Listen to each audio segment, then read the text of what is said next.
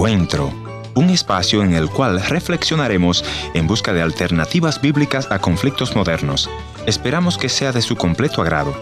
Y ya con ustedes, su anfitrión, el pastor y consejero familiar, Ernesto Pinto. Hace unos días en una consejería una chica mayor de 35 años le pregunté, ¿y usted por qué no se ha casado todavía? Y me dice, porque ando buscando un hombre que no sea mujeriego. Escuche usted qué estigma tenemos los hombres en América Latina. Y la triste realidad es que muchos han pegado hijos por aquí, por allá, y de ninguno se hacen cargo. Y siempre he dicho en esta audición, la pobreza física que tenemos en nuestros países es por el abandono del padre. Y no solo por el abandono físico, sino por el abandono emocional, espiritual, por la falta de pagar la cuota de comida de los hijos. Eso nos lleva a pobreza, pero sobre todo cuando yo estoy para mis hijos, para mi familia, cuando soy fiel a mi esposa, entonces no solo viene la prosperidad y la bendición de Dios, sino que servimos de modelos para otros. En este programa he hablado con muchos hijos que llevan mucho odio, que llevan mucho rencor en su corazón. De hecho, conversé con uno en una de las prisiones y me dice, si yo vuelvo a nacer, vuelvo a matar a mi padre. Había matado a su propio padre porque el padre le había sido infiel a su madre con una joven 20 años menor que el padre. Triste realidad, mis amigos, pero esta es una oportunidad para reflexionar y escuchar el corazón de nuestros hijos.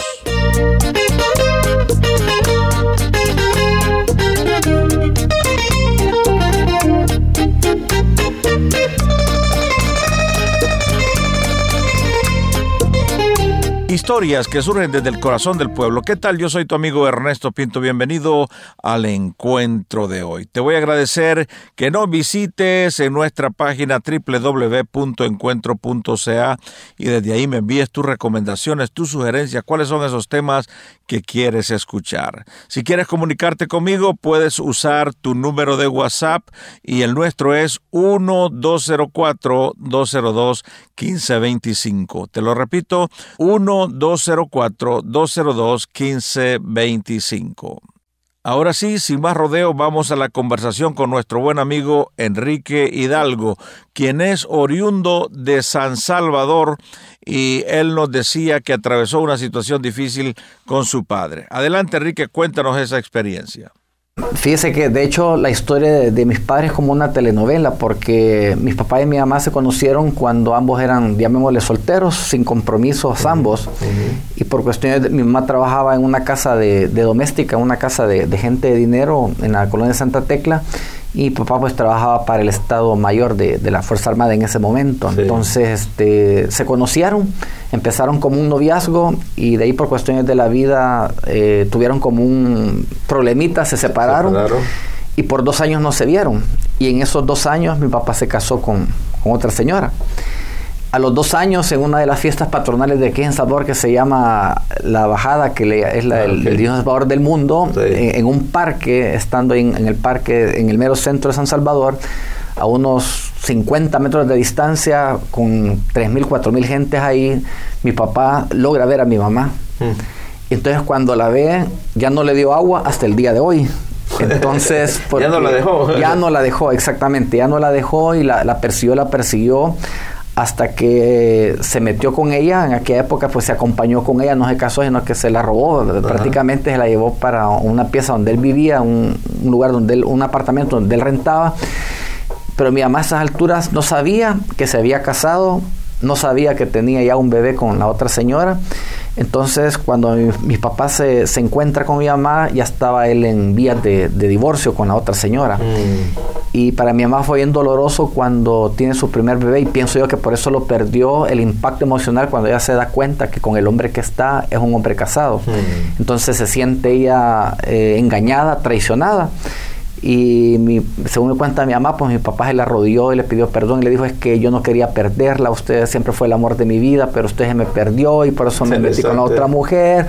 Y toda una novela. Toda una novela y, yo con usted quiero vivir, total que la convenció a mi mamá, ¿verdad? En su, mi mamá siempre ha sido una mujer muy, muy noble, la convenció y pues, pues, bueno, ya van a tener 50 años de, estar juntos, mm. se casaron, ¿verdad? Unos años después.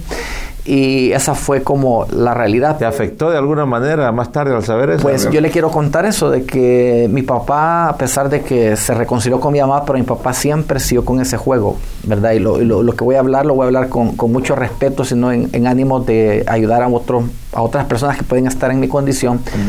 Eh, cuando yo empecé a, a madurar y a crecer, yo conozco a Cristo a los 14 años. Y ya estando en esa condición, eh, me doy cuenta que mi papá era un adúltero. Mm. ¿verdad? Antes, como estaba, no era cristiano, no sabía que eso se llamaba adulterio. Yo solo oía que mi papá tenían de vez en cuando pleitos con mi mamá por mujeres y todo eso. Entonces, cuando yo me convierto al Evangelio, pues me doy cuenta que mi papá es un adúltero. Mm. Y que tengo, eh, en ese momento tenía dos hermanos fuera del matrimonio de mi papá, que eran mis hermanos mayores, ¿verdad? Con dos mujeres diferentes. Mm. Y pues yo aprendí a amarlos a ellos, ¿verdad? como hermanos. Como hermanos y, cosas irónicas de la vida que este, eh, mi hermano mayor, que es el que tuvo con su primera esposa, fue el que me llevó al Evangelio a mí, mm, imagínense. Interesante. ¿eh? Interesante, cosas que, que Dios hace. Un día, un sábado en la mañana, yo dormía en una segunda planta, yo bajo las gradas y de repente encuentro, eh, mi mamá emigró para Estados Unidos en los años 80 por cuestiones de la guerra y problemas económicos, mi mamá emigra y nos quedamos solo con mi papá, mis, mis dos hermanos. Pues un sábado en la mañana yo bajo las gradas y encuentro una niña como de unos 14 años en mi casa que nunca mm. la había visto. Mm. Entonces yo me sorprendo y, y, y, mi pregunta en mi rostro fue, ¿quién es esta muchacha? Y en ese momento mi papá sale al encuentro entre los dos y me dice, te presento a tu hermana. Y me doy dando cuenta que esta niña era hija de una prima de ella. O sea, mi papá se metió con una prima mm. de ella, le embarazó y, fruto es esa niña. Fue la, la, primera y última vez que yo volví a ver a esa niña en, toda mi vida. Yo me, yo me, fui de la casa, me sentí decepcionado, golpeado por mi padre. Me fui de la casa todo el día, no llegué. Me fui a, gracias a Dios que ya estaba en, en la iglesia, fui a, pues a ver qué hacía en la iglesia, a escapar un poco. Pero yo de esa manera eh, pude como evacuar mi enojo. Sí, fue tu reacción. Fue mi reacción. Pero años más tarde pasó algo más duro todavía, que eso para mí fue una prueba de fuego de mi cristianismo. Venía los sábados en la noche eran los cultos de los jóvenes de, de mi iglesia donde yo iba anteriormente y salimos del culto como a las 7 de la noche, venía con una amiga y ya llegando a la casa, unas cuadras cerca de un basurero, así claro oscuro, siete y media de la noche, voy viendo a mi papá con una muchacha como de unos 19 años que mm. estaban besándose y abrazándose. Mi papá en esos momentos tendría unos 50, 55 años, mi papá. Y yo cuando veo eso se me empieza a hervir la sangre. Porque mi madre, imagínese, mi madre trabajando en la ciudad de Nueva York, mandando dinero. Y él haciendo sus sanganadas acá. Y entonces a mí se me hirvió la sangre y ahí sí. ¿Lo confrontaste? Que, no, quería votar mi cristianismo. Yo, yo mm. decía, no, hoy, hoy, hoy, es la oportunidad porque yo quería agredir a mi papá. Yo me recuerdo que iba directamente cuando esta amiga me agarró el brazo y me dijo, Enrique, ¿qué hace? ¿Para dónde va? Yo le digo que no está viendo lo que mi papá está haciendo. ¿Y qué va a hacer? Yo tengo que ir a, darle duro a esa mujer y algo tengo que ir a hacer, pero tengo que defender el honor de mi madre. Y me dijo, Enrique, no haga eso, no sea, no sea tonto. Tranquilo, déjele las cosas a Dios. No, usted, usted no, no siente. Y empezamos a bregar con ella. Pero fue un instrumento de Dios esta amiga porque muy madura me dijo, no, tranquilo, véngase. Y me jaló así, casi me forzó, véngase, vamos, ahí, ahí déjelo, me dijo. Y yo anduve por muchos años con ese sentimiento.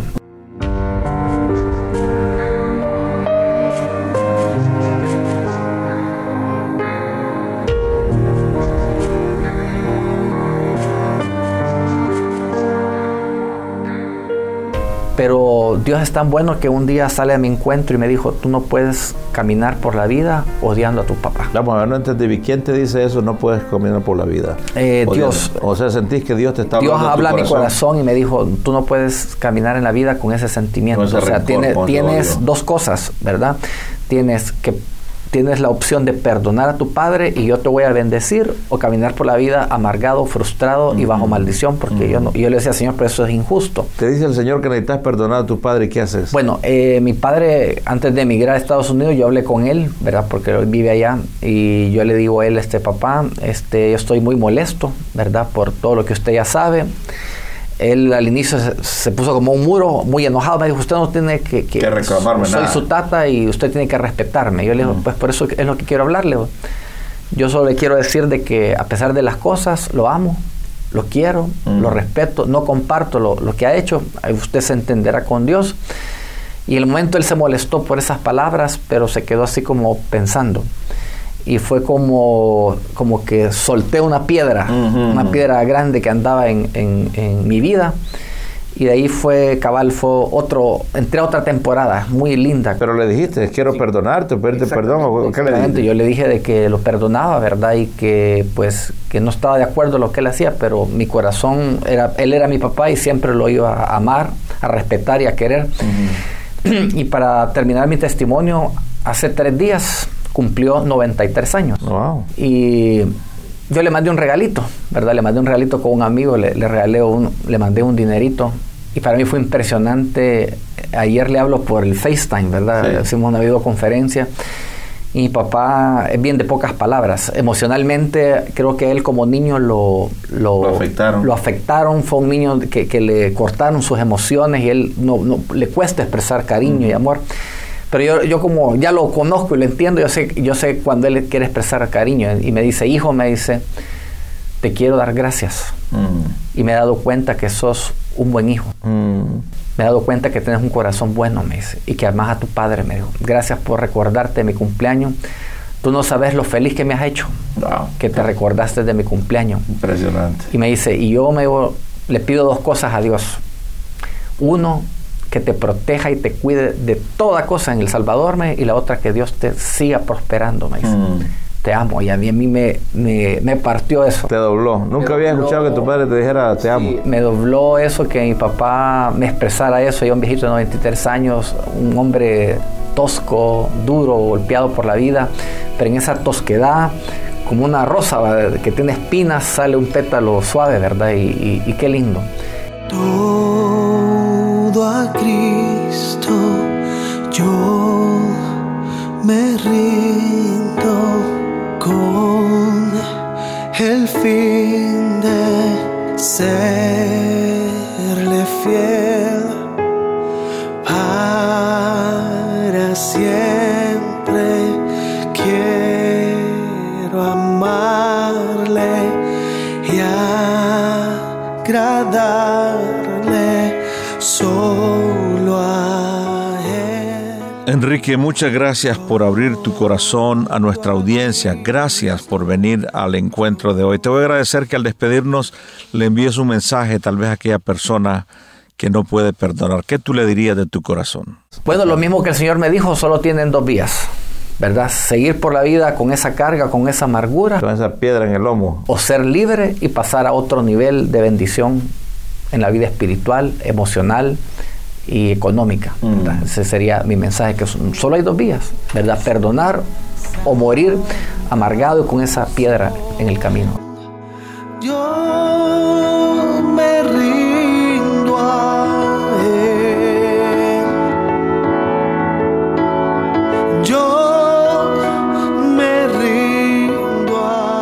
Gracias por haber estado en la sintonía de este tu programa Encuentro. Y te voy a agradecer que me visites en el www.encuentro.ca o también puedes dejarme una nota de voz en el WhatsApp 1-204-202-1525 1-204-202-1525 una nota de voz o tal vez una nota escrita. La otra opción es info arroba encuentro.ca. Gracias por sintonizarnos a través de esta radioemisora. Yo soy tu amigo Ernesto Pinto y al despedirme quiero recordarte que Dios te ama y yo también.